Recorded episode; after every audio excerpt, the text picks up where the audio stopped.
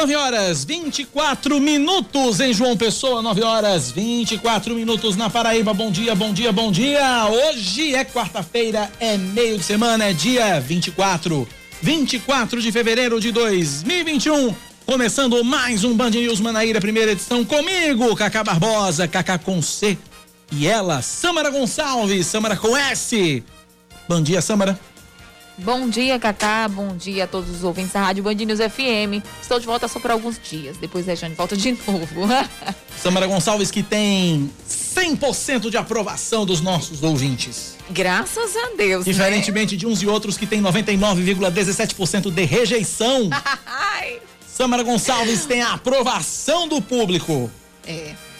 Ainda bem que. Hum? Ainda bem, né? E é com S, não é com C, nem com K. Ave né? e o meu Kaká é com C também, não é com K. Bom dia para você, tá começando o Band News Manaíra, primeira edição. Vamos aos destaques de hoje. Tem muita informação, tem muita notícia para você nesta quarta-feira. Vamos que vamos.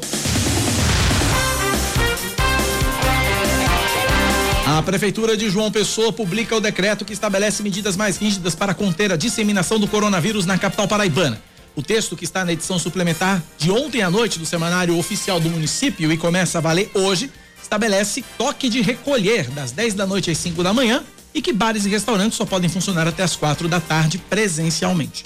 Dentre outras medidas, também está proibida a aglomeração em toda a orla de João Pessoa e nos parques públicos, como a Lagoa e a Bica, sendo permitida apenas a prática de atividades físicas individuais e em duplas que não envolvam contato físico direto entre os atletas. Meu pedal tá salvo. O, as determinações válidas até o dia 10 de março acompanham o decreto publicado ontem pelo governo do estado. Uma empresa de ônibus é autuada e todas são notificadas para apresentar os planos de sanitização dos veículos que circulam em João Pessoa. As medidas fazem parte de uma operação realizada hoje de manhã com o objetivo de verificar o cumprimento dos protocolos sanitários dentro dos veículos e das empresas de transporte coletivo. A ação, que também acontece em terminais de ônibus no centro da capital, fiscaliza o uso de máscara, a sinalização do distanciamento para evitar aglomeração dentro dos veículos e a oferta de álcool 70 aos passageiros. É, a operação realizada em conjunto pela CEMOB, Vigilância Sanitária, PROCON, Guarda Municipal e Secretaria de Meio Ambiente continuam em todos os segmentos da economia para fazer com que os decretos estadual e municipal sejam cumpridos.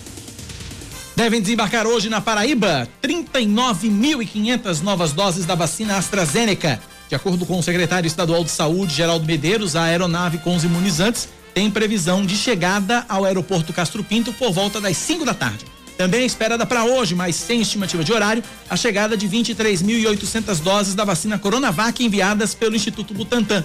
De acordo com a Secretaria Estadual de Saúde, a Paraíba recebeu até o momento 223.680 doses sendo distribuídas aos municípios 187.892 e aplicadas 117.756. Para evitar um colapso na saúde pública, o governo da Paraíba anuncia ampliação de leitos. De acordo com o secretário executivo de saúde da Paraíba, Daniel Beltrame, até o dia 8 de março devem ser abertos 109 leitos, sendo 58 de UTI e 51 de enfermaria. Já entraram em funcionamento 14 leitos de UTI, sendo 10 no Hospital de Emergência e Trauma de João Pessoa, 2 no Hospital Metropolitano de Santa Rita e 2 no Hospital Regional Regional de Piancó. Com esta ampliação, a Paraíba passa de 821 para 930 o número de leitos exclusivos para o combate à Covid-19.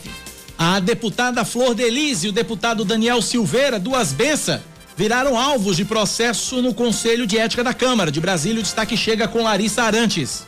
Os processos contra o deputado Daniel Silveira e contra a deputada Flor de Lis foram instaurados pelo Conselho de Ética da Câmara. Ambos podem ter os mandatos cassados. O colegiado foi reinstalado após ter as atividades suspensas em função da pandemia de Covid-19 há quase um ano. O presidente do Conselho, deputado Juscelino Filho, sorteou três parlamentares que podem ser relatores dos casos. Os nomes deverão ser decididos até esta quarta-feira, já que uma nova reunião foi convocada para para as duas da tarde. Em torno de, no mínimo, 60 dias a gente precisa para cumprir todo o rito e procedimento de processo legal, com o prazo da defesa, o prazo de instrução probatória, o prazo para o relator emitir um parecer e depois desse prazo, até 90 dias úteis para o processo estar no plenário da Câmara dos Deputados.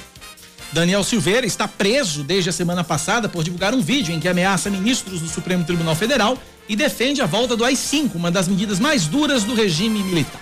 Esporte Samara Gonçalves. Flamengo e Inter se preparam para a rodada que decide amanhã o título do Brasileirão do Rio de Janeiro, Cristiano Pinho. A delegação do Flamengo viaja hoje à tarde para São Paulo, onde faz o último jogo do Campeonato Brasileiro. Com 71 pontos, o rubro-negro lidera o torneio e depende apenas de uma vitória para levar o troféu pela oitava vez na história. O time da Gávea encara o São Paulo, que na segunda foi derrotado pelo Lanterna Botafogo em jogo no estádio Newton Santos. O tricolor paulista ainda luta por uma vaga na fase de grupos da Libertadores. A bola rola às nove e meia da noite no horário de Brasília, no Morumbi, amanhã. A previsão é que antes da viagem, o elenco do Flamengo realize um último treino no Ninho do Urubu.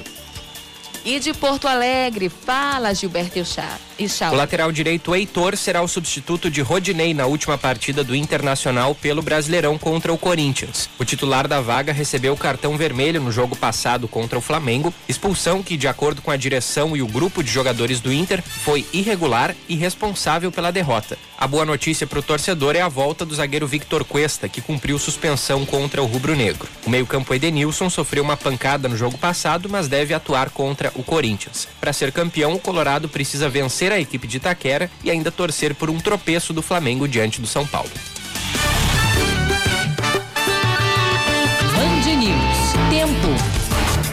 A quarta-feira na capital paraibana deve ser de sol entre nuvens pela manhã e pancadas de chuva à tarde e à noite. Mínima de 24 graus, a máxima é de 31. Neste momento em João Pessoa, termômetros marcam 28 graus. Na Rainha da Borborema, a previsão para hoje também é de sol com chuva pela manhã, diminuição de nuvens à tarde e pouca nebulosidade à noite. Mínima de 22 graus e máxima de 33. Em Campina Grande, agora, os termômetros marcam 27 graus. 9,31 na Paraíba.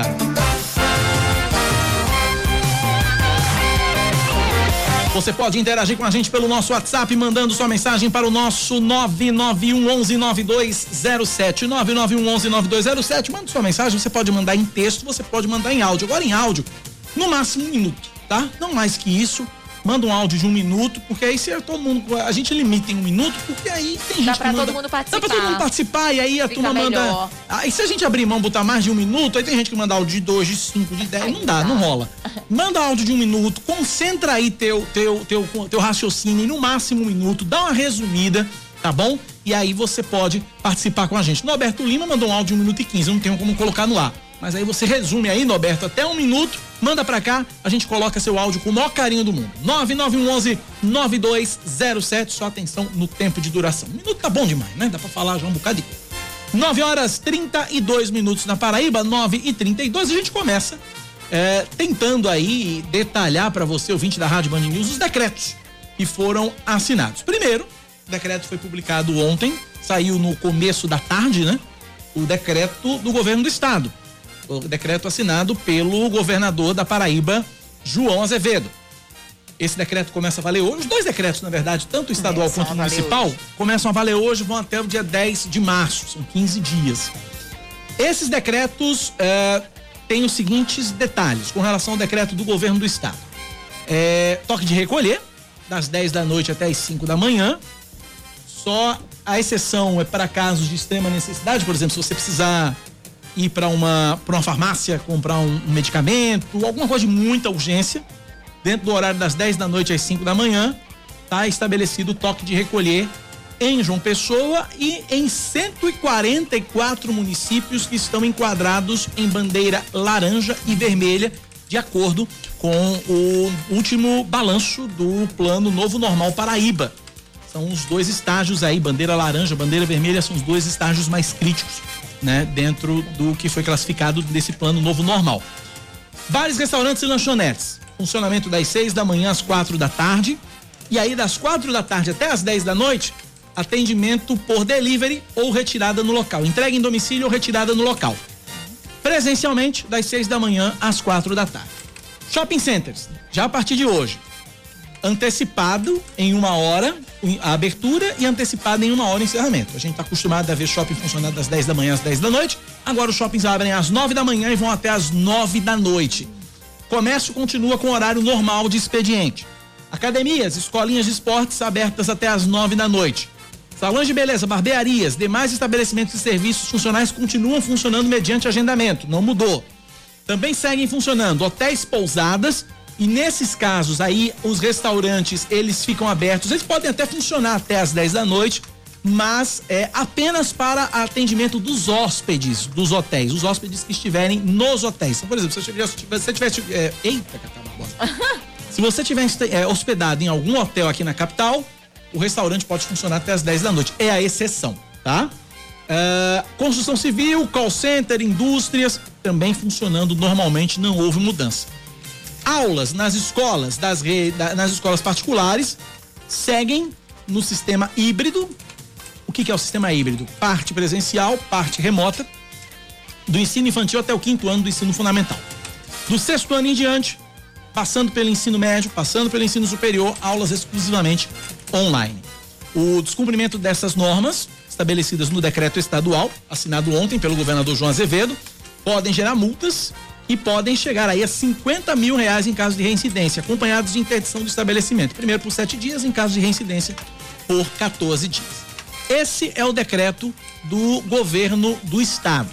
Aí veio ontem à noite o decreto do município decreto assinado pelo prefeito Cícero Lucena. Saiu ontem à noite esse decreto, também válido a partir de hoje. Algumas medidas são semelhantes ao decreto do governo do estado, questão do toque de recolher, funcionamento do comércio, academias, bares, restaurantes. Uh, shoppings, centros comerciais, supermercados, lanchonetes, lojas de conveniência funcionam até às nove da noite, mas está proibida a venda e consumo de bebidas alcoólicas nesses locais até às quatro da tarde. Delivery até às nove da noite, nove e meia da noite aqui na capital. É, eventos presenciais, sociais, corporativos, congressos, seminários, encontros científicos presenciais, festas, paredões de som, shows, casamentos, de forma presencial, casas de recepção, casas de festas, bares, restaurantes, ambientes públicos abertos ou fechados, espaços de danças, praias e praças, tudo isso, esses eventos nesses locais estão suspensos, estão proibidos. Eventos presenciais nessa, nessa linha toda que eu falei, está tudo proibido. Bares, danceterias, espaços que contenham danças, lounges, bar, teatros, circos, estabelecimentos similares, cinemas também fechados, de acordo com o decreto municipal. Os ônibus circulam até as 10 da noite. 10 da noite que é quando começa o toque de recolher. Mas quem trabalhar dentro, no, no transporte público e precisar voltar para casa tem até as 11 da noite para voltar para casa, tá? É, idosos, existe uma recomendação para que os idosos utilizem os transportes públicos das nove da manhã até as quatro da tarde. E aí a questão da aglomeração. Praias e calçadas, na orla de João Pessoa, também nos parques, especialmente Parque da Bica, Parque da Lagoa. Isso está proibido, aglomerações, porém, atividades físicas individuais e em duplas que não envolvam contato físico direto estão proibidos. O que, que é isso, Cacá? Você que gosta de fazer sua corridinha de manhã cedo, você não está impedido de fazer sua corrida. Você que anda, você que anda de bicicleta, você também não está impedido de fazer o seu pedal. Mas, no máximo em dupla, sem contato físico e sem aglomerar, tá? Essa é a dica. Tá proibida também a utilização de barracas, cadeiras, mesas, guarda-sóis, serviços de praia, colocação de esteiras, outros objetos que estimulem a aglomeração de pessoas na faixa de areia, além do consumo de alimentos e bebidas na calçada da orla e na faixa de areia, além das atividades de ambulantes. Esses estão proibidos de trabalhar na orla ok? Na orla. Do resto da cidade pode trabalhar, só na orla que está proibido. Também está proibido o uso de estacionamento na orla a partir das quatro da tarde, nos dias de semana, sábados, domingos e feriados, a proibição é o dia todo. Quem violar as regras, os veículos que violarem as regras ficam sujeitos a autuação e demais penalidades de competência da CEMOB.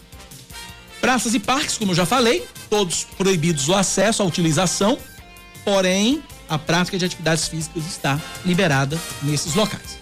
Esse é o resumo aí dos decretos em João Pessoa e os decretos na Paraíba, é, decretos publicados ontem pelo governador João Azevedo e pelo prefeito Cícero Lúcio. E aí a gente faz uma, uma, uma análise, uma, uma análise com relação a esses, esses decretos mas eu vou fazer isso daqui a pouco, porque eu tô na linha com o comandante-geral da Polícia Militar, Coronel Euler Chaves, conversa com a gente a partir de agora, aqui na Band News FM. Coronel Euler, bom dia, seja bem-vindo à Rádio Band News FM. Meu caro Cacá, bom dia, Câmara. Um bom dia especial aos ouvintes da Band News. Estamos ao, ao seu dispor. Comandante, como é que vai ser feito, como é que vai ser feita a fiscalização desses decretos todos? Como é que está montada, como é que está articulada e como é que está organizada a Polícia Militar para garantir ao máximo ou em sua totalidade o cumprimento dos decretos publicados ontem que restringem aí, que apertam ainda mais as medidas de as medidas restritivas de combate à Covid-19, Coronel?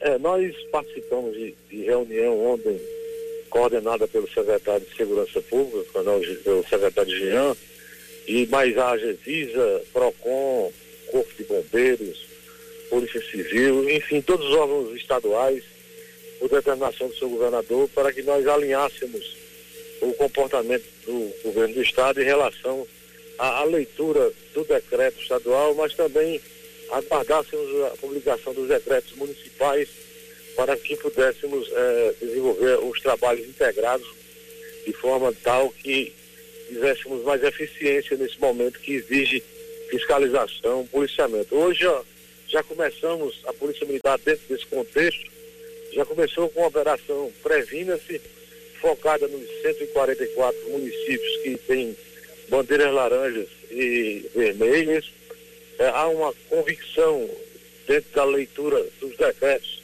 das autoridades citadas anteriormente em relação à necessidade de termos o recolhimento dos cidadãos que não sintam necessidades, não precisam ter necessidades essenciais de estarem circulando depois das 22 horas até as 5 da manhã. Então, esse toque de recolher, que é uma convicção nossa. Nós também temos uma leitura de que a orla marítima também deve ter um tratamento de, do que pode ser feito, na essencialidade, o que pode ser feito é caminhar sem aglomerar, ou seja, no máximo duas pessoas, mas é, bares abertos, comercialização de bebidas, na orla está literalmente proibido. Nós é, temos a, a convicção da permissibilidade em relação aos exercícios físicos, desde que não haja aglomeração e outros aspectos vinculados a estacionamento que o município está cuidando e a, até às 16 horas já também esse nivelamento de funcionamento da, de bares e restaurantes. Nós estaremos no final da tarde reunidos em, e integrados de forma forte com esses órgãos já citados, os PROCONs municipais, as, as guardas civis municipais também estão dentro desse, desse contexto. Mas Cacá o que há de mais importante, e a gente tem essa consciência, é de que. Caiu a ligação. Sério? Caiu. Ai, meu Deus do Fato. céu. Caiu a ligação. Vamos refazer o contato com o Coronel Euler, é, comandante da Polícia Militar do Estado da Paraíba. Ele estava falando sobre a fiscalização. A gente vai conversar já já, vai retomar o contato. Mas deixa eu pegar aqui, ganhar tempo e participa, trazer as participações dos nossos ouvintes. Vamos lá. Bom dia, Cacá. Meu nome é Humberto. Sou de Cruz das Armas, quero saber se tem novidades sobre o auxílio emergencial. Não, nenhuma. Nada ainda sobre o auxílio emergencial, né? Não há nada definido. O auxílio emergencial terminou no fim do ano passado, existe uma discussão para uma retomada do auxílio emergencial, mas nada concreto ainda. Obrigado pela participação. Mais ouvintes, vamos lá. Bom dia, Cacá. Bom dia, Sâmara. É, Cacá, aqui é Márcio do Valentina, acompanho você todos os dias. Cacá, só uma, uma deixazinha. Se domingo tivesse eleições, acredito eu que não só os governantes não tinham feito nenhum decreto, baixado nenhum decreto, e não tinham fechado nada, como na campanha em novembro de 2020. Interessante que esse vírus ele é um vírus obediente, né? Nas eleições, e ele viajou para a China, foi votar.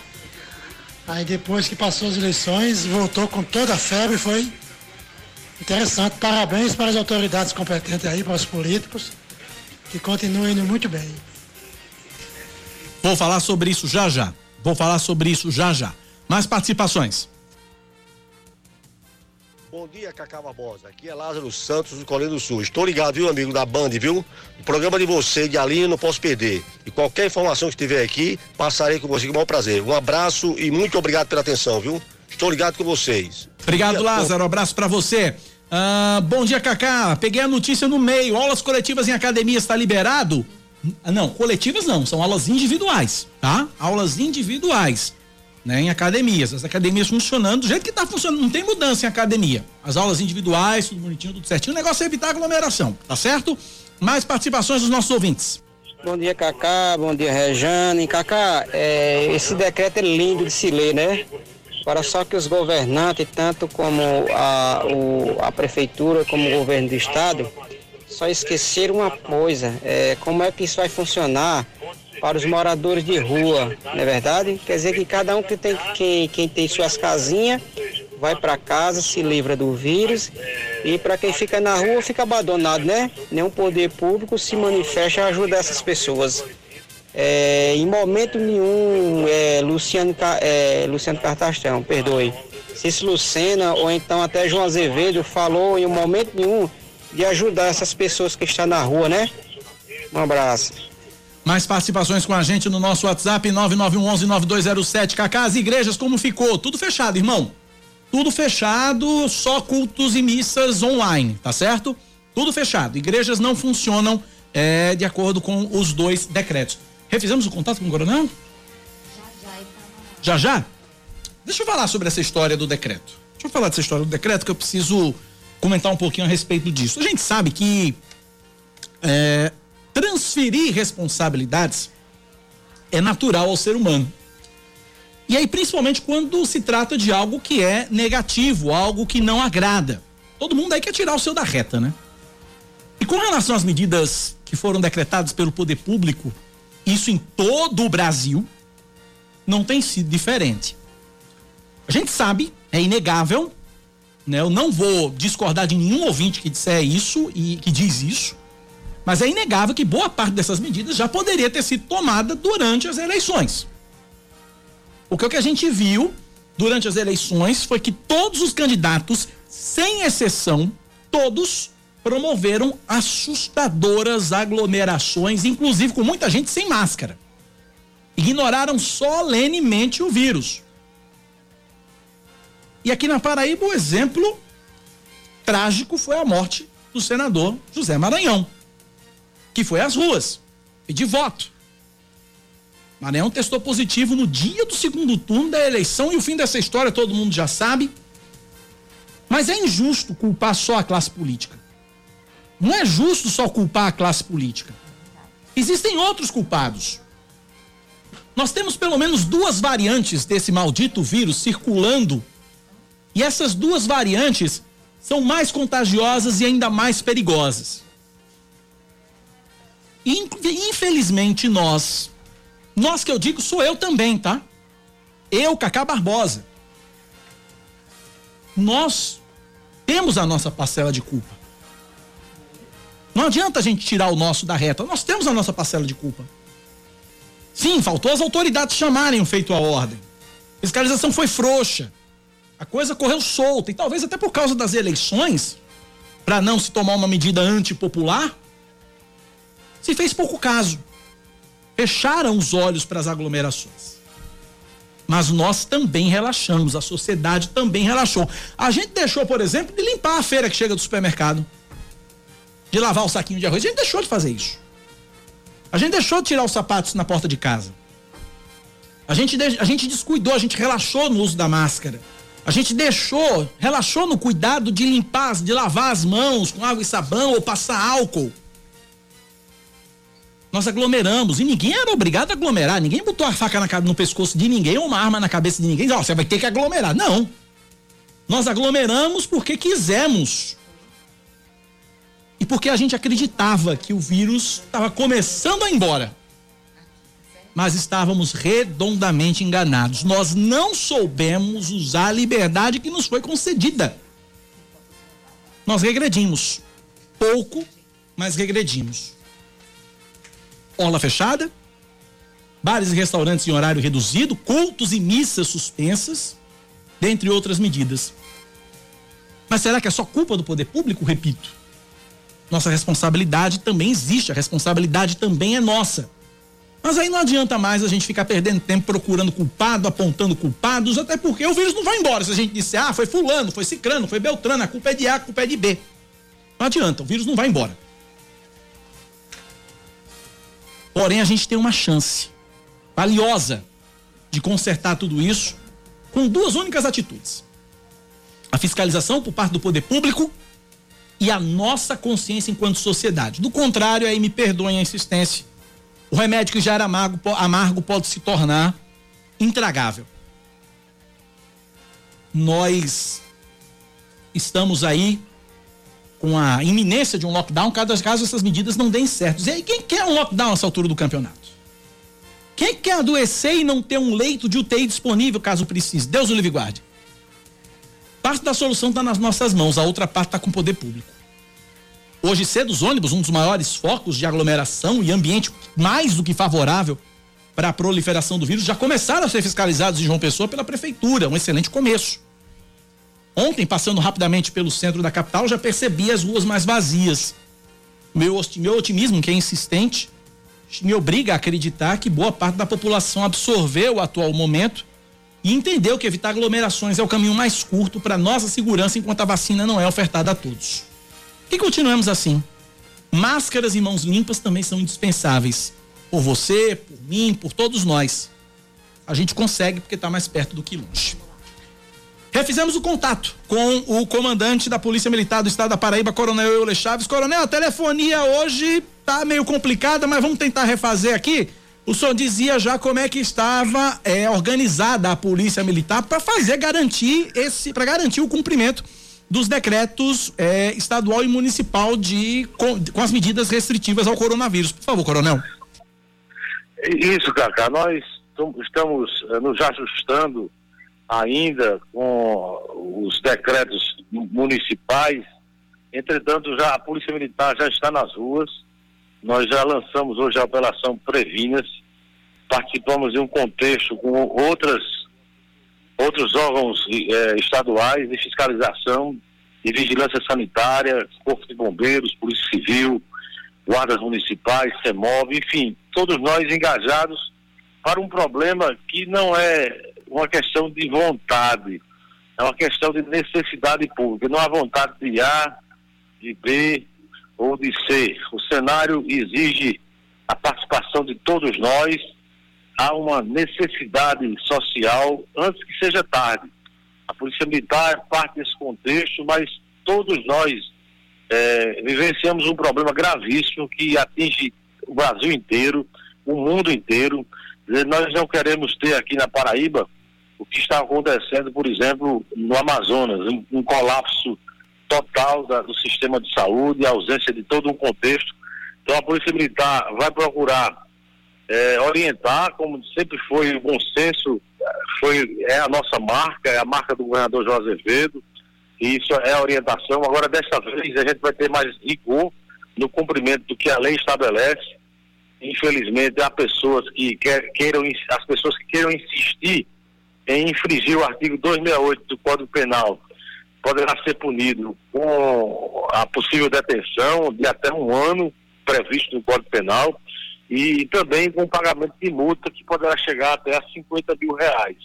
Nós pedimos, mais uma vez, encarecidamente às pessoas que sejam conscientes, que saibam que na Orla, por exemplo, os decretos municipais de João Pessoa e Cabedelo estabelecem a possibilidade de caminhar sem aglomerar, fazer atividades físicas, respeitando as normas, usando a máscara. Então há todo um contexto a gente chega em, em alguns, alguns ambientes e orienta o máscara, às vezes até dá a máscara para a pessoa, e a polícia militar dá as costas, essas pessoas voltam a retirar as máscaras, voltam a transgredir, parecem até pessoas inconscientes, crianças que querem só por birra fazer isso ou aquilo, olhando às vezes pra, para o passado, para trás, porque não fizeram isso aqui ou lá.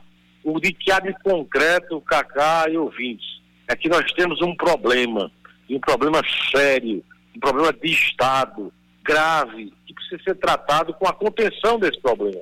E a contenção é clara que não sou eu que estou dizendo, são os cientistas, tem que haver isolamento, distanciamento, uso de máscara, é, isso está até cansativo de nossa parte, está repetindo, higienização. As pessoas precisam ter essa consciência e ajudem a polícia a policiar, denunciando quando for necessário. Nós estaremos nas ruas durante o dia, pela madrugada, faremos é, barreiras, checkpoints.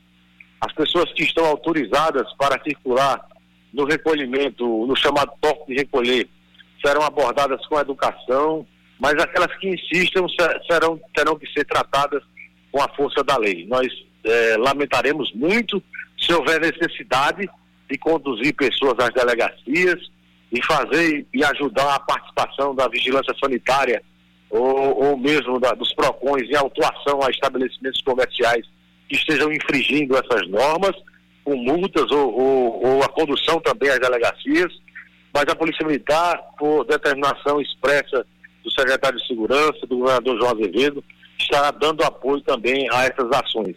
Já estamos, como eu já falei, cobrindo esses 144 municípios, essa é a nossa atenção. Agora mesmo estou começando uma reunião com, com os comandos regionais, com inteligência, com corregedoria, com os órgãos vinculados a toda essa sistemática, para nós termos um planejamento já concreto e eficaz para os próximos 15 dias e buscarmos como prioridade de Estado. Essa é uma missão específica que o governador nos deu e nós vamos procurar cumprir da maneira mais eficaz possível. Conversamos, portanto, com o comandante-geral da Polícia Militar do Estado da Paraíba, Coronel Euler Chaves. Coronel, muito obrigado pela atenção conosco e com nossos ouvintes. Um forte abraço. Obrigado, Cacá e equipe. Obrigado por nos ajudar a orientar as pessoas. A, a gente só tem a agradecer aos senhores a todos minha continência, meu respeito, que Deus continue a nos proteger. Um grande abraço. Grande abraço, Coronel. Obrigado pela participação. Tá aí, portanto, Coronel Euler Chaves, da Polícia Militar.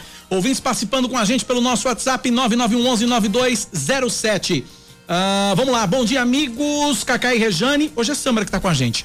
O triste é que até o início da campanha eleitoral os números de contaminação e mortes estavam caindo e depois só aumentaram até chegarmos a esse pré-colapso. Mas vale ressaltar que as eleições terminaram no início de dezembro e daqui para frente a culpa é nossa, da população, que não segue as orientações. Eu, Edivan. Obrigado, Edivan. Um abraço para você. Bom dia. A única saída para acabar com essa pandemia é a vacina. A vacina e a nossa atitude também, as nossas, a nossa responsabilidade, o nosso Porque gesto. Até chegar essa Até vacina chegar a vacina, mesmo, né? né? A gente precisa aí tomar as medidas necessárias para evitar a proliferação do vírus. E aí diz o seguinte: Israel e Inglaterra vacinando uma multidão, aqui no Brasil só falam em ficar em casa e nada de vacina. Na verdade, a vacina chega a passos de tartaruga, né? Mas Isso. Tá, tá vindo a passos. gotas. A ponta gotas. Tá chegando hoje aí 40 mil doses aqui na Paraíba, mas não dá para quase nada, né? Quem mais aqui com a gente? 9911-9207, vamos lá. É, Cacá, bom dia, bom dia a todos os ouvintes. Aqui é Érico de Manaíra. Eu concordo, Cacá, que todos nós temos culpa, mas a gente tem um líder que a gente não pode deixar nunca de culpar ele, certo? Que é um dos maiores, sim, senhor, culpados por essa tragédia que a gente vem enfrentando. O nome desse senhor se chama Jair Messias Bolsonaro, que há um mês atrás estava incentivando todo mundo a ir para a rua dizendo que o vírus estava indo embora. Essa frase que você falou aí, que o vírus, que a gente achou que o vírus estava indo embora, saiu da boca do presidente da República, enquanto os casos aumentavam. Enquanto os casos estavam aumentando. E aí a gente viu a tragédia e o que eles fazem para cuidar da gente, principalmente com o pessoal do, do, do, Amazonas, lá de Manaus, que a gente sabe o que é que aconteceu lá, com, quando eles inventando de colocar o povo para tomar ivermectina e, e esses remédios aí cloroquina ao invés de, de levar oxigênio para o, o povo. O nome desse, desse cidadão se chama Jair Messias Bolsonaro. Esse é o maior responsável pela tragédia que se, se passa no Brasil hoje. Obrigado pela participação. Uh, segundo sábios, a pandemia seria para melhorar a humanidade, mas o que vemos é que as pessoas apenas pensam no lado financeiro, esquecem que pessoas estão morrendo, famílias estão dilaceradas povo não contribui, lotam bares, fazem festas, vão assistir jogo do time de coração sem se preocupar com os demais, viajam a pipa como se fosse o último fim de semana, aglomeram, desdenham da doença. E agora o preço de tudo isso chegou, não é financeiro, é ético, moral e psicológico. O 20 final telefone 1812, mandando participação com a gente. Carlos Eduardo, bom dia, Cacá. Por que o hospital de campanha foi desativado? Agora não tem leitos. Bom, deixa eu explicar para você o seguinte, e eu perguntei isso ao, ao secretário de saúde, eh, Geraldo Medeiros, alguns dias atrás, por que é que não se eh, reativa o hospital de campanha? Acontece que o hospital de campanha era um hospital apenas com leitos de enfermaria. E o nosso problema hoje não é de leitos de enfermaria, nosso problema é leito de UTI. E leite de UTI não é diferente, não é igual leite de enfermaria. Leite de enfermaria você pega umas macas, coloca lá uma do lado da outra e tá tudo certo. Leite de, leite de UTI é mais complicado. Leite de UTI precisa de respirador, não tem respirador suficiente, estão chegando respiradores, tem 50 respiradores chegando, ou 70 respiradores uh, que estão chegando. Enfim, leite de UTI não é tão simples. Mas o que tinha no hospital de campanha, ou era, no hospital de campanha, eram apenas leitos de enfermaria. E aí os casos que requisesse, que, que, que fosse necessária transferência para UTI, se, utilizava a UTI do Hospital Metropolitano. Mas o nosso problema não é falta de leito de enfermaria. Nossa falta, nosso problema é a falta de leitos de UTI, tá certo? Obrigado pela participação. Fred nos bancários. Bom dia, Cacá. Tem uma dúvida em relação ao toque de recolher. Preciso pegar um voo de madrugada no aeroporto. Uber vai poder circular? Não. Em tese, não. Mas precisa se observar essa questão dos voos Existem de madrugada. situações excepcionais. Né? É, mas eu não sei se o Uber vai circular, né? Se o Uber vai entender isso. Não sei se vai ter né, transporte por, por, aplicativo ou mesmo os táxis rodando. Vamos confirmar. Já isso. que estamos diante de um toque de recolher. É uma questão que precisa ser pensada. Eu acho que ninguém pensou ainda nessa questão. Fred está corretíssimo. Vamos procurar saber do que, o que, qual, qual o procedimento com relação a quem precisa viajar, né? Quem precisa pegar o voo no aeroporto. Obrigado pela participação e pela audiência. Daqui a pouco eu trago mais mensagens aqui, mas eu tenho na linha Fernanda Martinelli, direto de Brasília. Ela que passou a tarde ontem, a tarde inteira, que eu vi Fernanda Martinelli no Palácio do Planalto. Ah, ela, essa mulher trabalha muito. Só anda nesses cantos agora. Ela ah, só anda nesses ela cantos. Ela sempre andou. Ela sempre andou nesses sempre cantos. Sempre andou. Sempre andou nesses sempre lugares. Teve, nunca faltou. Nunca faltou. Por isso que a gente tem informação exclusiva direto de Brasília. Fernanda Martinelli, bom dia para você. O que foi que só você viu na capital federal? Olá, tudo bem, Cacá, Câmara, todos que acompanham a Bandeira FM Manaíra. Ontem muita coisa aconteceu aqui em Brasília. Houve um evento promovido pelo Palácio do Planalto para receber os prefeitos e também uma votação importante em relação à vacinação contra a Covid-19. Vamos começar aqui pela Câmara. Ontem à tarde foi aprovada uma medida provisória, aliás, um projeto dentro do plenário Ulisses Guimarães, que trata sobre uma facilidade maior para a aquisição de vacinas para o nosso país é a chamada MP das vacinas. Isso, esse processo facilita a contratação de laboratórios que estão desenvolvendo vacinas de todos os tipos contra a Covid-19. Existe uma negociação muito grande entre o Congresso Nacional, o Ministério da Saúde e os laboratórios que estão produzindo os imunizantes. Quem participou dessa votação foi o deputado federal Agnaldo Ribeiro, do Progressista. Ele falou sobre a importância dessa vacina e também a relevância da imunização da população brasileira ainda esse ano de 2021. Vamos acompanhar.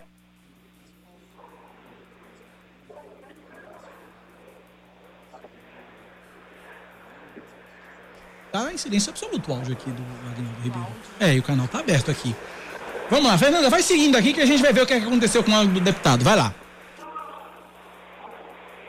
Pois é, a vacinação, é, os debates em torno da vacinação são muito relevantes. Essa semana, o presidente do Senado da República, Rodrigo Pacheco, ele teve uma reunião com as fabricantes da vacina, a Pfizer, e também é, a vacina que vem da Índia, justamente para tratar sobre essas questões relacionadas à contratação de vacinas. O que é o grande problema para a aquisição dessas vacinas? Existe uma cláusula dentro da contratação das vacinas que faz com que o governo federal se responsabilize pelas reações adversas dos imunizantes nos brasileiros. O problema é porque os laboratórios não querem suspender essa cláusula. O governo federal não quer assumir a responsabilidade jurídica em relação às questões relacionadas à vacinação na população. Esse debate está abrindo várias discussões. Os parlamentares estão lutando para que o maior número de laboratórios possam ser contratados e a imunização possa acontecer. O questionamento dos governadores e prefeitos é justamente porque já está faltando vacinas e há uma grande preocupação com os números cada vez maiores em relação aos casos de Covid-19 no Brasil. Então, Cacá e Sandra, é muito importante que haja essa vacinação e o Congresso Nacional está lutando para que haja recursos tanto para os leitos de UTI como também para a compra de vacinas. Essa semana chegaram 2 milhões de doses da vacina de Oxford e a Pfizer teve a sua vacina autorizada pela Agência Nacional de Vigilância Sanitária. A esperança é que realmente haja imunização para toda a população e, claro, a vida possa voltar à rotina normal, mesmo tendo que conviver com a Covid-19, mas a grande esperança é que a doença seja controlada. Obrigado, Fernando, pelas informações. Vamos tentar ouvir o que disse o, o deputado Aguinaldo Ribeiro ontem, que você ouviu o, o deputado aí em Brasília. Vamos lá.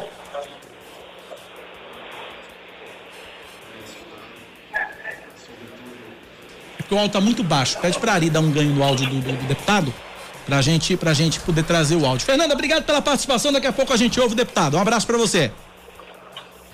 Abraço, daqui a pouco eu tô de volta. A gente vai falar sobre o evento Mais Prefeito aqui em Brasília.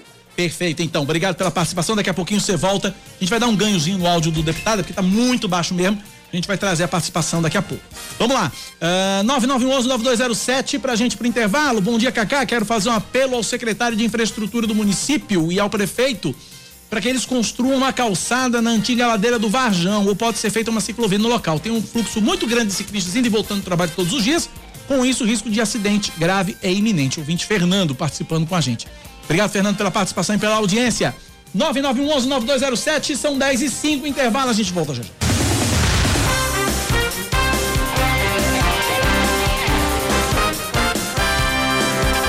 Agora 10 horas e 9 minutos. Ula.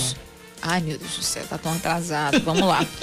É, os municípios da região metropolitana de João Pessoa realizam sábado um mutirão de testagem coletiva para a Covid-19. A iniciativa é uma das várias que foram definidas em reunião ontem com representantes das cidades para a criação de um plano de ações de combate à pandemia. Participaram do encontro representantes de Bahia, Caporã, Cabedelo, Cruz de Espírito Santo, Lucena, Pitbull, também Santa Rita. No sábado, barreiras educativas vão ser instaladas nos acessos às zonas urbanas das cidades, com distribuição de máscaras para a população, sanitização de ambientes e ações de conscientização. Outras ações, como a criação de dois centros de atendimento com leitos para dar suporte aos pacientes antes do encaminhamento. Encaminhamento. Não vai sair. Encaminhamento. Encaminhamento. Meu Deus, que palavra fácil. Vamos lá. Encaminhamento É. para hospitais de referência foram discutidas. Graças a Deus saiu. Acontece. Acontece. É Às vezes a gente se, se embanana com cada palavra besta, cada palavra Ai, fácil. meu Deus, acontece. vamos embora. Isso acontece com as melhores.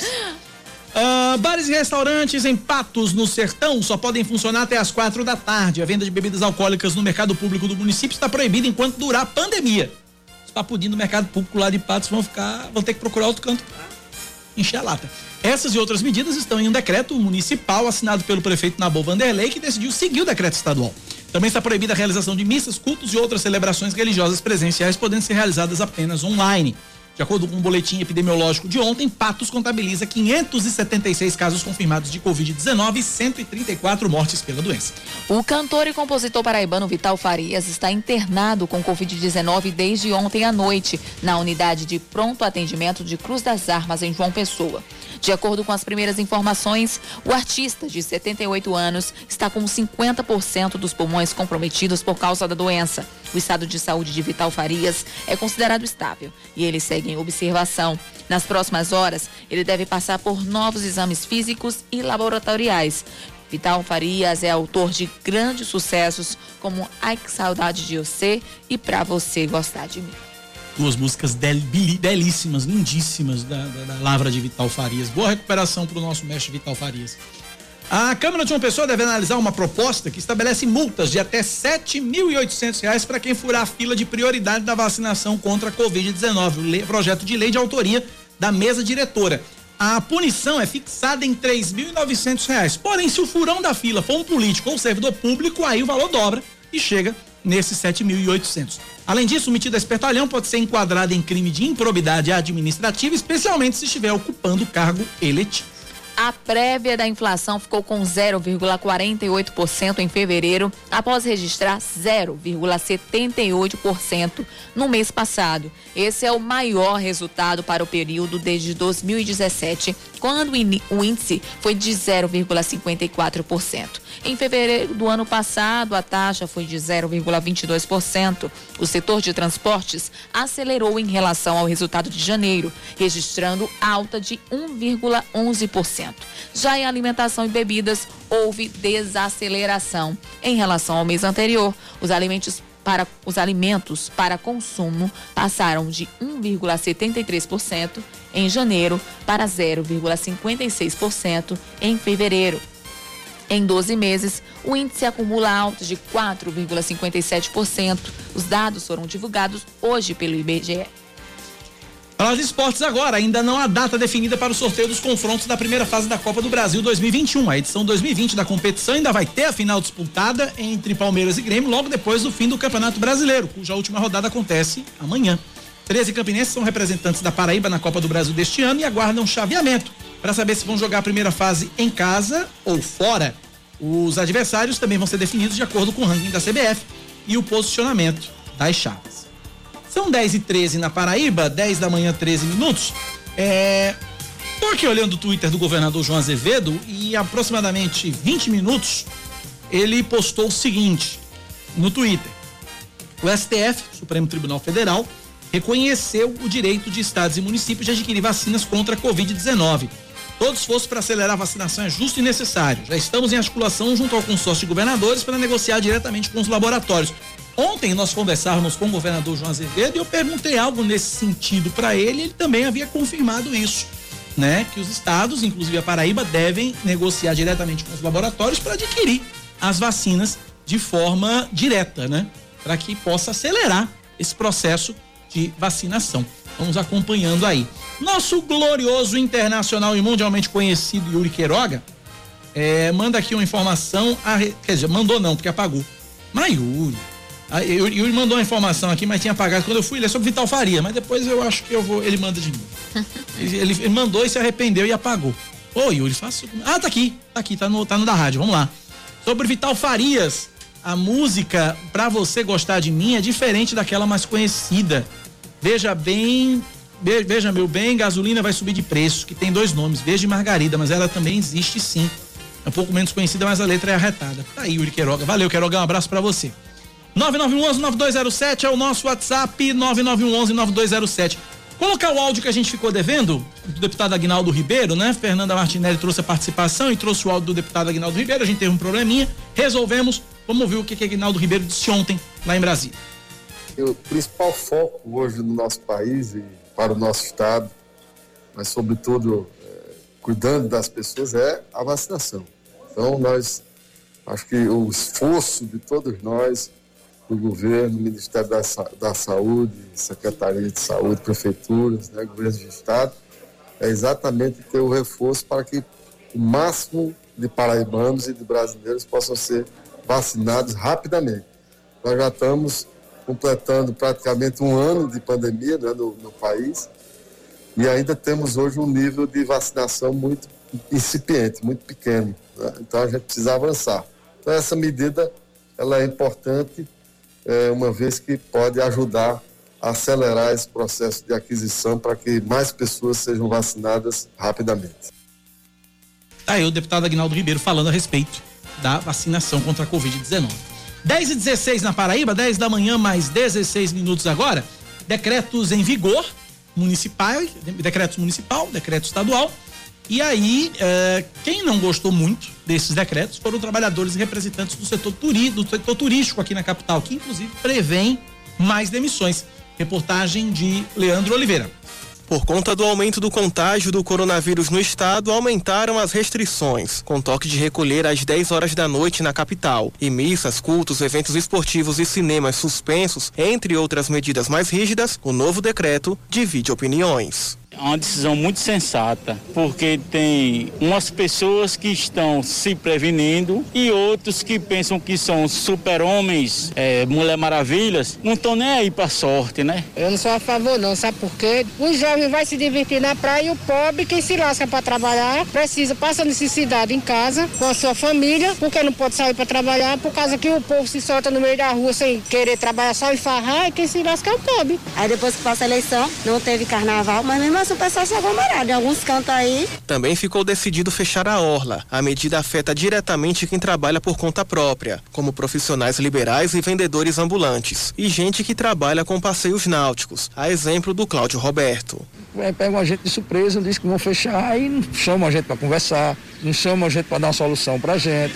Túlio Toques é funcionário numa empresa de turismo e já amarga os prejuízos. Uma dor de cabeça para nossas vidas. Há algum tempo atrás passamos quatro meses parados, ficamos dependendo de, de, doações, de ajuda das pessoas e não queremos passar por esse momento. O presidente do Sindicato das Empresas de Hospedagens de João Pessoa, Graco Parente, está insatisfeito com a restrição. De acordo com ele, trabalhadores desse setor estão com medo e temem novas demissões. Os impactos, eles são gigantescos. As demissões vão vir, nós não temos mais o auxílio que o governo estava dando para bancar as folhas e para manter os postos de trabalho. Então nós estamos falando de um segmento que tem aproximadamente 10 mil famílias que dependem desse ramo e que nós vamos, sem sombra de dúvidas, ter que fazer o mais difícil, que é demitir. Um outro setor impactado é o de bares e restaurantes. Segundo o decreto, o setor de alimentação pode abrir as portas das 6 da manhã até as 4 da tarde. Depois desse horário, os estabelecimentos funcionam na modalidade delivery até as 10 horas da noite.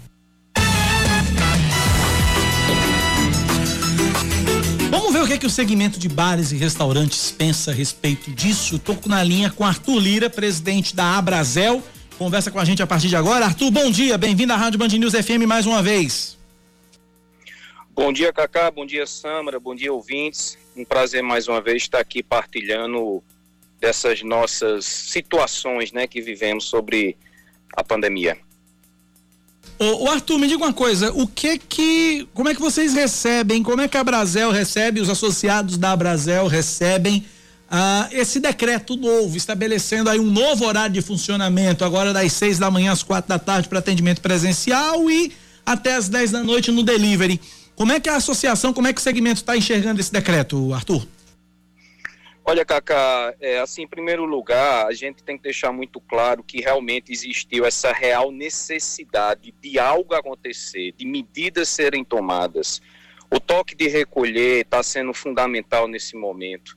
É, a gente realmente está aí num momento delicado, onde não sabemos exatamente, porque temos supostamente uma variante do, do vírus, onde é mais agressivo, o contágio é mais rápido, os números de leito, tudo aumentando. Então, as medidas, elas são fundamentais que aconteçam e ela tem que vir realmente dos gestores. A população, uma grande parte, não está contribuindo, parte dos setores também não estão contribuindo. Isso é um ponto e isso é um fato, Cacá. Agora, o, o que sempre nos deixa é, é, é preocupado, admirado e espantado é como após um ano de pandemia ainda temos alguns decretos, como do final do ano, como esse que acontece agora, com situações que não é por querer que estejam os negócios abertos de todo jeito, mas existem detalhes nos decretos que, que vão afetar de uma forma muito grande. A gente poder, olha, me diga como é que uma pessoa vai ter um toque de recolher de 10 horas da noite e não pode entrar no estabelecimento para fazer uma refeição de jantar, tomar sopa dela, fazer sua alimentação de 8 da noite, de 7 da noite. Por que fechar o setor de alimentação? Por que punir o setor de alimentação mais uma vez nessa parte do turno? Vamos punir severamente aqueles que estiverem agindo errado Como é que vai? É, existe a possibilidade, Arthur, Não. de de repente o segmento. E tem ajudado de... muito. Existe a possibilidade, Arthur, do segmento de bares e restaurantes demitir? Existe a possibilidade real disso? Existe e já começou a acontecer. Porque veja bem, o que foi decretado no dia de ontem foi um lockdown para o setor de alimentação que trabalha à noite e um semi-lockdown para o que trabalha de dia e de noite. É, ontem eu já recebi inúmeros, inúmeros relatos de demissões. Vou demitir 10, vou demitir 6, vou demitir 5, vou demitir 15, vou demitir 30. E isso é muito sério. Porque as pessoas ah, não estão mais suportando. Esses 15 dias são poucos dias em comparação a um ano, mas são 15 dias que não tem mais ajuda de governo federal para folha de pagamento, não tem mais é, é, os financiamentos, quem tinha de tirar para sanar suas dívidas já tirou. Então, esses 15 dias são 15 dias com a folha de pagamento a se pagar os relatos dos funcionários. Ontem eu recebi o relato de um gerente de uma casa emocionado e chorando. Ele não foi demitido, mas alguns dos funcionários já foram, até porque uma grande parte não está acreditando que vai ficar só em 15 dias. E eu lhe pergunto, por que não poder um setor de alimentação que é essencial está funcionando até 8 da noite, por exemplo, sem música, com punição severa? Cacá, Tivemos reunião na quinta-feira com o Comitê do Covid Municipal. Tivemos reunião na sexta-feira com o Comitê do Covid Municipal. Na sexta-feira à noite fizemos uma operação na Orla em conjunto com o comitê. Batemos do Bahamas até praticamente o último quiosque do Cabo Branco.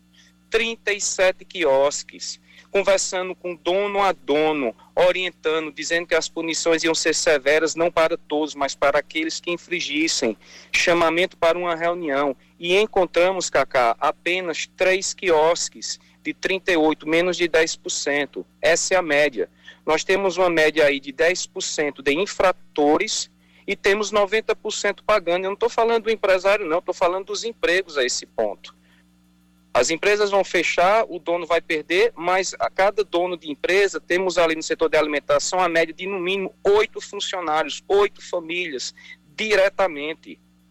No final do ano tivemos o decreto de Natal e Ano Novo e a Brasel, inclusive, judicializou, mas por quê? Entendíamos que as festas não deveriam ter corretíssimo fechar o dia 31, mas naquele momento entendíamos que o dia primeiro de noite, qual era o problema? No dia primeiro não existe festa, no dia 25 à noite não existe festa, e naquele naquele decreto foi anunciado um dia antes, as pessoas com insumo, com quadro de funcionário, o prejuízo foi gigante.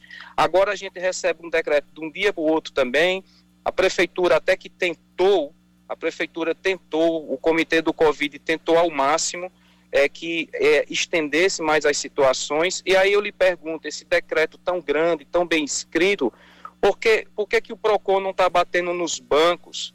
Por que, que há um ano o governador, o PROCON não foram nos bancos obrigando a estender? Os ônibus, cadê o decreto sobre os ônibus? Aumentar 21 ônibus, nós tínhamos quantos, o que que 21 ônibus representa da nossa frota? Nós trabalhávamos abaixo de 100%, uma média de 80%, onde era para ter 120 da frota. E agora aumenta 21 ônibus. O que é que 21 ônibus representa? Eu não sei. Provavelmente quase nada. Aí você pega um setor, milhares. Olha, com esse decreto de ontem, no mínimo 4 mil empregos em João Pessoa. Eu não estou exagerando. No mínimo 4 mil empregos estão sendo perdidos. Okay. A situação é séria e é grave. Somos a favor de medidas rígidas. Porém, tem que ser analisado até onde você vai chegar e até onde você pode exagerar.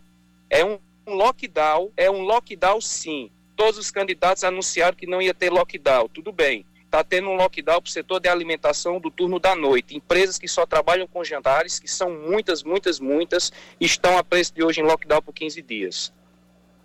Ok, conversamos, portanto, com o presidente da Brasel aqui na Paraíba, é, aqui na Paraíba, o Arthur Lira. Arthur, obrigado pela participação, forte abraço. Nós que agradecemos, Cacá. Boa tarde. Obrigado pela participação aqui na Rádio Band News FM. 10 horas mais 26 minutos, 10 e 26. Vamos a Brasília mais uma vez. Fernanda Martinelli, é você de novo. Olá, Cacá, estamos de volta. Nesse momento, eu estou aqui ao lado do governador do estado da Paraíba, João Azevedo. Daqui a pouquinho tem início a reunião da bancada da Paraíba para tratar sobre o orçamento de 2021.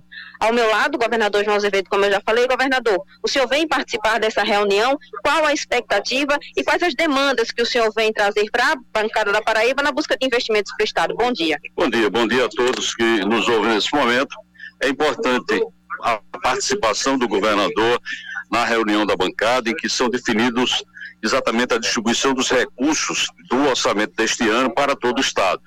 E eu transformei isso num hábito e num ato de governo já que é a segunda vez que nós estamos participando aqui e viabilizando recursos. Nós estamos aqui, apresentamos para cada deputado um hall de projetos de interesse do Estado e vamos discutir agora, exatamente nessa reunião, já com um convite feito pela comissão e pelo coordenador da bancada, o deputado Efraim Filho, para que a gente possa expor e detalhar melhor esses pleitos. Eu acho que assim a gente consegue viabilizar como diálogo o, esses recursos é, de forma que eles cheguem mais rápidos e, e para aquelas obras e ações que nós temos prioridade no governo. Governador, o senhor também tem participado dos debates do consórcio de governadores tratando sobre a questão da vacinação, da Covid-19. Qual a importância desses debates e também de que forma o senhor pretende investir cada vez mais para minimizar os efeitos do vírus? Nós temos hoje 23 governadores já assinaram o documento em que nós estamos buscando fazer uma aquisição junto com o Ministério da Saúde, é importante que se diga, mas que os, os estados viabilizem a compra e leve até formalmente já essa compra para o Ministério da Saúde para que a gente possa agilizar esse processo. Porque quanto mais vacinas chegarem ao, país, quanto mais vacinas rapidamente nós pudermos distribuir para a população, será melhor, evidentemente, para proteger o maior número possível de pessoas. É isso que nós estamos buscando e estou também aqui em Brasília, nós vamos ter uma, um contato com alguns governadores que estão aqui nesse momento também em Brasília, para agilizar essa questão do trato com os fornecedores e fabricantes de, de, outras vacinas. Muito obrigado, governador João Azevedo. Cacá, nós estamos acompanhando em loco essa agenda do governador aqui em Brasília, com a reunião da bancada e também do consórcio de governadores, e vamos levar todas as informações aos ouvintes da Band News. É com vocês. Obrigado, Fernanda, pelas informações. Agradeço ao governador João Azevedo. São 10h29, intervalo, a gente volta já.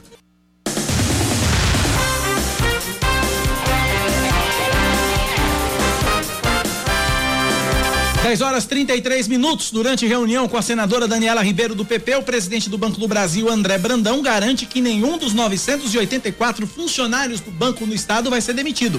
André Brandão explicou que o funcionamento das agências bancárias representa apenas 6% da atividade total do que acontece no sistema financeiro e a tendência é que esse percentual pode diminuir ainda mais porque os clientes estão priorizando o acesso remoto.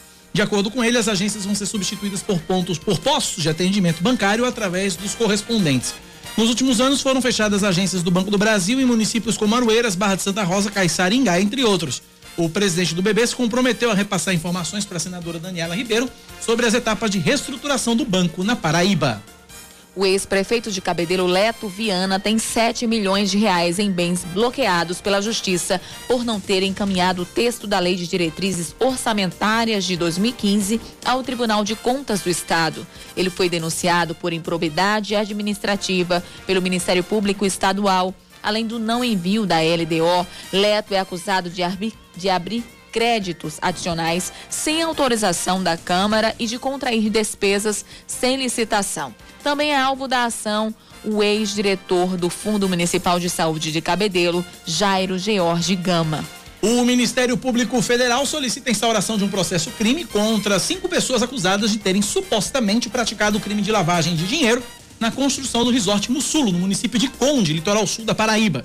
O grupo, formado por três estrangeiros e dois brasileiros, teria, de acordo com o MPF, prestado informações falsas ao Banco Central e ao Banco do Brasil, com o objetivo de movimentar quase 13 milhões de dólares entre dezembro de 2007 e setembro de 2009. Os procuradores afirmam que o grupo omitiu a origem do dinheiro utilizado na construção do resort e que tudo foi feito pelos acusados de forma livre e consciente. A ação penal, que tramita na 16ª Vara da Seção Judiciária da Paraíba, é fruto da Operação Kwanza, realizada em maio de 2017 pela Polícia Federal. Seguem até o dia 19 de março as inscrições para o processo seletivo do IBGE para o cargo de recenseador na Paraíba. São oferecidas 3.365 vagas para trabalhar no censo 2021 somente nesta função.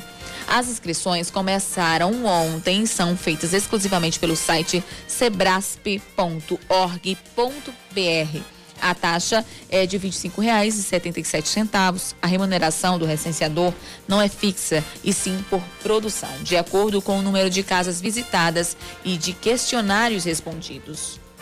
Mais um destaque para você na Band News FM. A Petrobras vai fazer uma assembleia extraordinária para decidir sobre a troca no comando da empresa do Rio de Janeiro, Marcos Sadoc.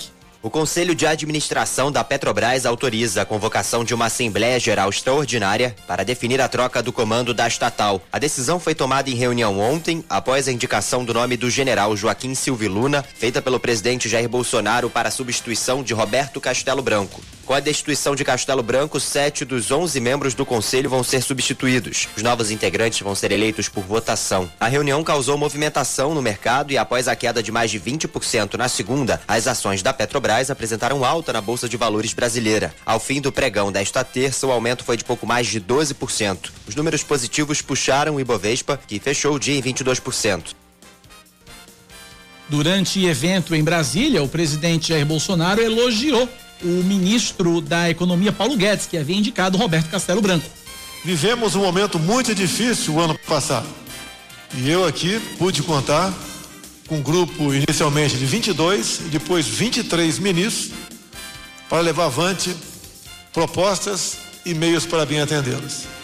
E uma das pessoas mais importantes nessa luta foi o senhor ministro Paulo Guedes. Por ser um homem que decide as finanças no governo, ele tem amigos e opositores, mas todo mundo, a todos ele tratou com muita galhardia. E nós precisamos da economia para vencer a pandemia. Bolsonaro disse ainda que não quer briga com a Petrobras. Vivemos um momento muito difícil o ano passado. E eu aqui, nós não temos uma briga com a Petrobras. Nós queremos sim que cada vez mais ela possa nos dar transparência e também previsibilidade. Não precisamos esconder reajustes ou seja lá o que for no que integra o preço final dos combustíveis.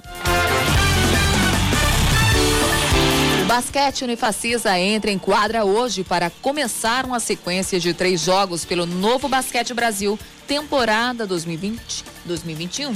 Os paraibanos vão enfrentar, enfrentar o Caxias a partir das duas da tarde no ginásio Professor Hugo Ramos, em Mogi das Cruzes, interior de São Paulo. Depois de amanhã, a Unifacisa enfrenta o Pinheiros e no domingo encara o Mogi. O time de Campina Grande ocupa a oitava posição na classificação do NBB, com 10 vitórias e 11 derrotas. 10 da manhã, 38 minutos na Paraíba, 10 e 38. Deixa eu mandar um abraço pro meu amigo Alexandre Chaves. Ele fez uma story no, no Instagram dele, meu, o nosso amigo Xandão.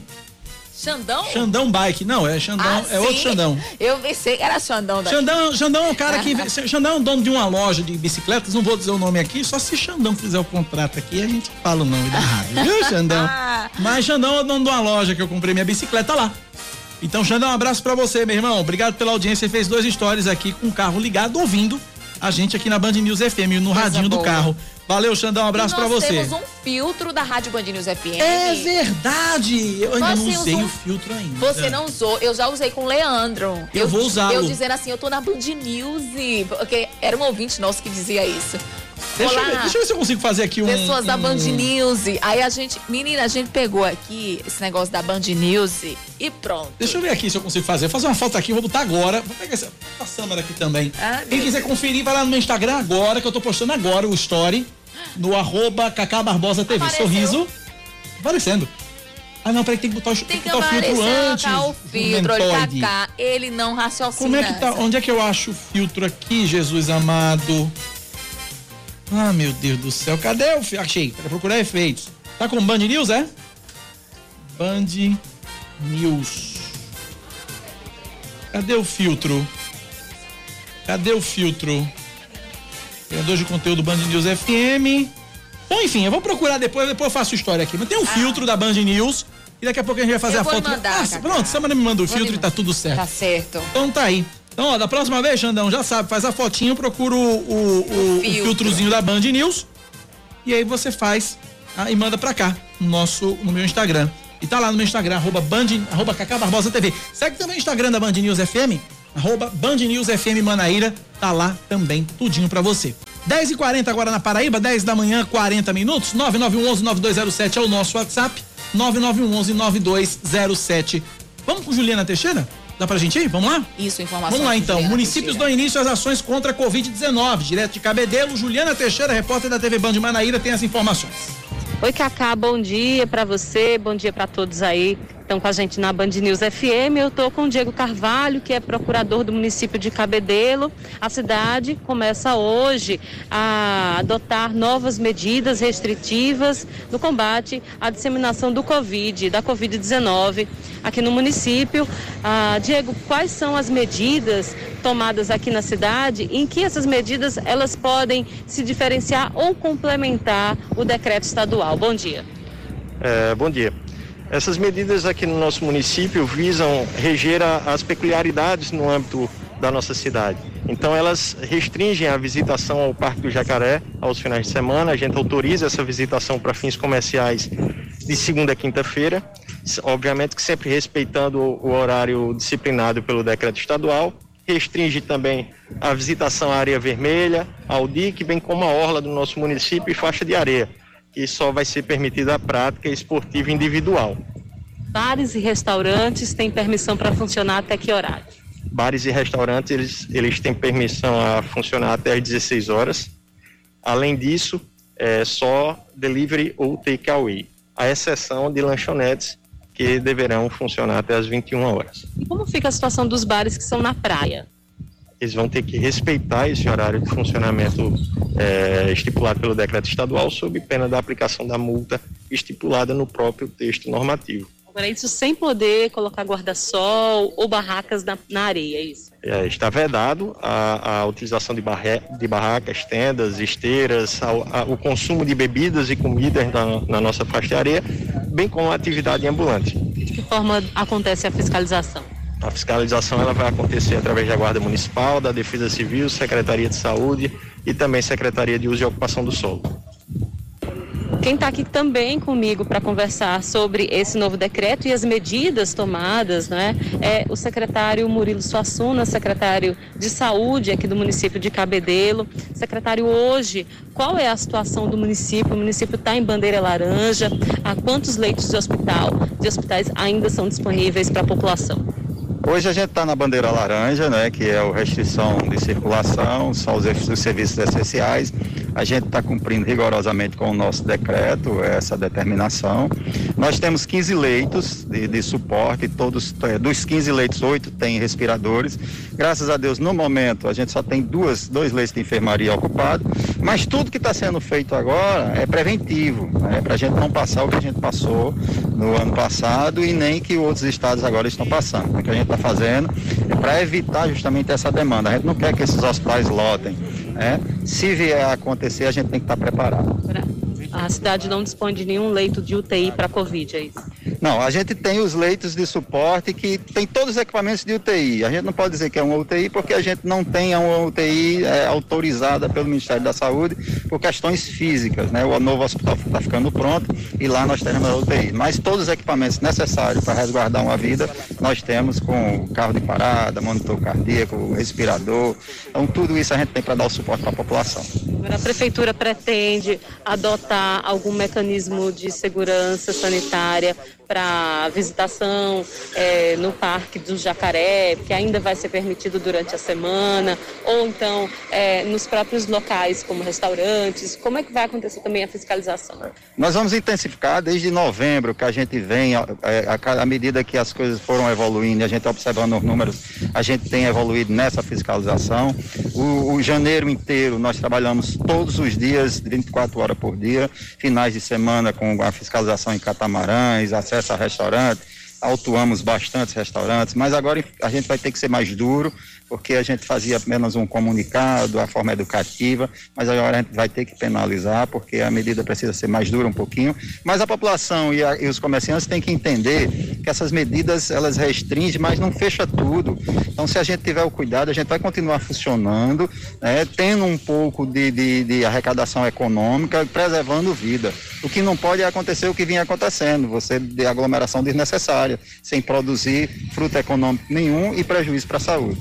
Hoje, qual é a situação do município em relação a casos e mortes? Hoje a gente tem 5.200 casos é, é, confirmados, desses nós temos mil ativos, ou seja, a doença em curso, é, que a gente monitora diariamente.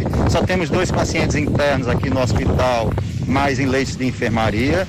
Temos alguns pacientes nossos na, no Santa Isabel, dois pacientes que estado grave, mas a gente está monitorando, acompanhando e tendo todo o cuidado possível. E sábado, a gente, com a, a grande região metropolitana, a gente começa a fazer um grande mutirão de testagem para identificar aqueles assintomáticos, resguardar, isolá-lo, para que a gente não tenha uma disseminação maior da contaminação. O município dispõe de teste suficiente para esse momento? Tem, nós fazemos diariamente. Esses testes são feitos tanto no nosso PSF como no nosso hospital e agora a gente vai para a rua, vai na busca ativa, né? A gente não vai esperar o paciente buscar o serviço com sintoma. A gente vai no mercado central, vai nos bairros, vai buscar, pegar, identificar aquele que possivelmente esteja e não saiba.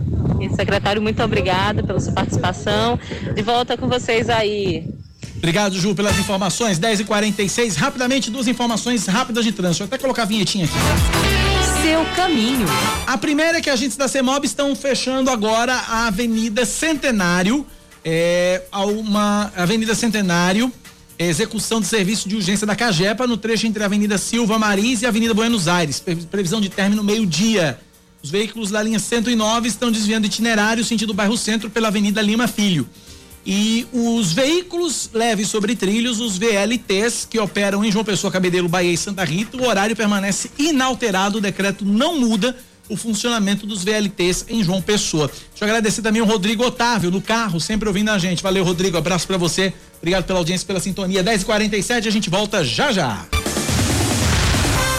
10 e 50 Secretaria Estadual de Saúde confirma 980 novos casos de Covid-19 nas últimas 24 horas e o número de pessoas que testaram positivo para a doença desde o início da pandemia chega a 214.207. 157.099 pessoas se recuperaram e 4.404 morreram. De acordo com um boletim divulgado nesta terça-feira, foram confirmadas 25 mortes por Covid-19, sendo 17 delas ocorridas de fato entre segunda-feira e ontem.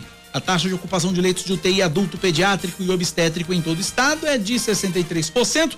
Na região metropolitana de João Pessoa e no Sertão, a ocupação dos leitos de UTI adulta é de 77%, em Campina Grande, 56%.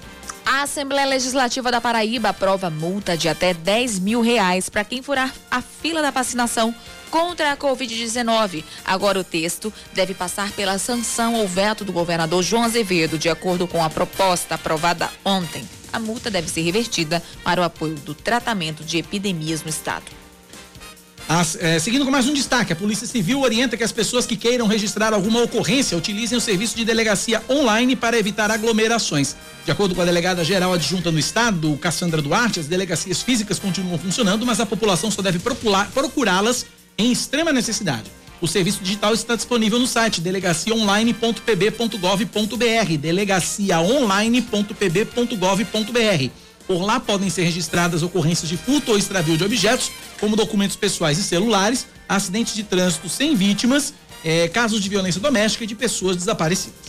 O vereador Bruno Farias, do Cidadania, é escolhido como líder da bancada governista na Câmara de João Pessoa. O anúncio foi feito ontem, durante o retorno das atividades legislativas. O vice-líder da situação vai ser o vereador Bosquinho do PV. Bruno Farias foi eleito para a presidência da Casa no biênio 2023-2024, mas a votação está subjúdice devido a um questionamento do vereador Miquica Leitão, do MDB. O Supremo Tribunal Federal pode prever retornar, retomar, na verdade, hoje à tarde, o julgamento para decidir se o presidente Jair Bolsonaro deve prestar depoimento por escrito ou parcialmente ou presencialmente no inquérito em que é investigado por suposta interferência ilegal na Polícia Federal. Ah, o inquérito que corre no STF foi aberto após acusações do ex-ministro da Justiça Sérgio Moro de que o presidente tentou interferir na direção da Polícia Federal para blindar familiares contra investigações.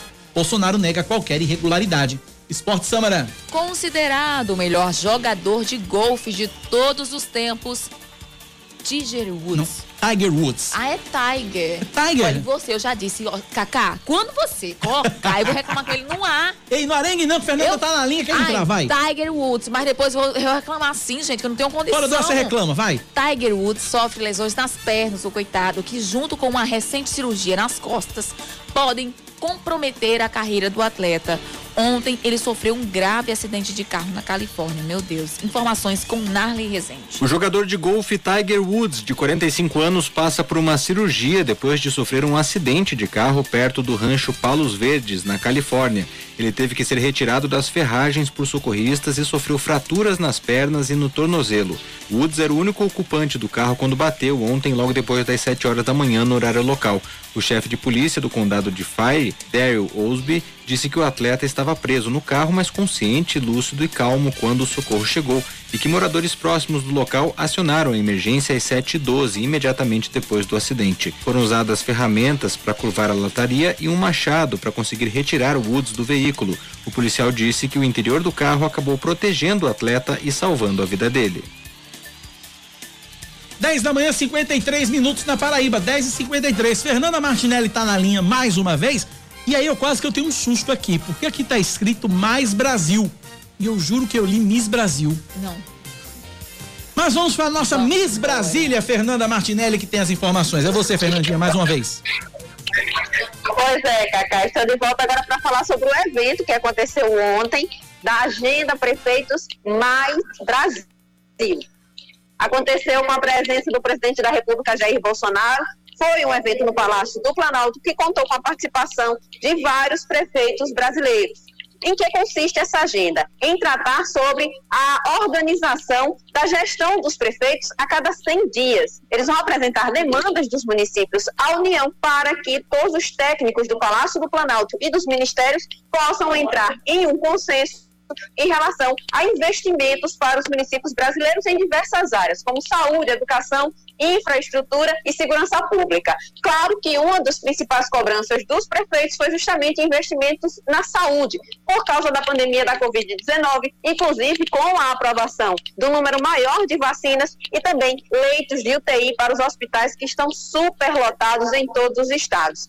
Quem esteve presente nesse evento foi o prefeito da cidade de Campina Grande, Bruno Cunha Lima, que falou sobre a importância da interação entre as prefeituras e os municípios e o governo federal com a União. Vamos acompanhar.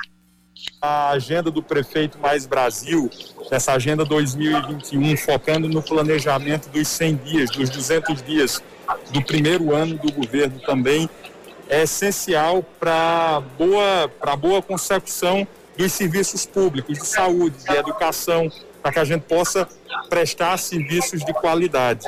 É, e isso, essa parceria entre governo federal, municípios, Tribunal de Contas da União e diversas outras entidades ajudam a gente porque as pessoas precisam ter em mente que não existe gestão e, sobretudo, gestão pública de sucesso é, com eficiência ou com transparência que não parta de um pressuposto básico chamado planejamento. Logo após essa esse evento no Palácio do Planalto, o prefeito de Campina Grande teve também reuniões e audiências nos ministérios das mulheres com a ministra Damares Alves, no Ministério do Turismo com o ministro Gilson Machado e também no Ministério da Saúde com o ministro Eduardo Pazuello, onde ele falou sobre mais investimentos para a rede hospitalar de Campina Grande. Nesse exato momento, Bruno Cunha Lima participa da reunião da bancada federal onde vai apresentar as demandas de Campina e região para é, o orçamento de 2021, que vai ser analisado até o dia 30 de março aqui no Congresso Nacional. Cacá. Obrigado, Fernanda, pelas informações direto de Brasília. 10 e 57 ouvintes participando com a gente pelo nosso WhatsApp 9911-9207. Vamos lá. Bom dia, Cacá Barbosa.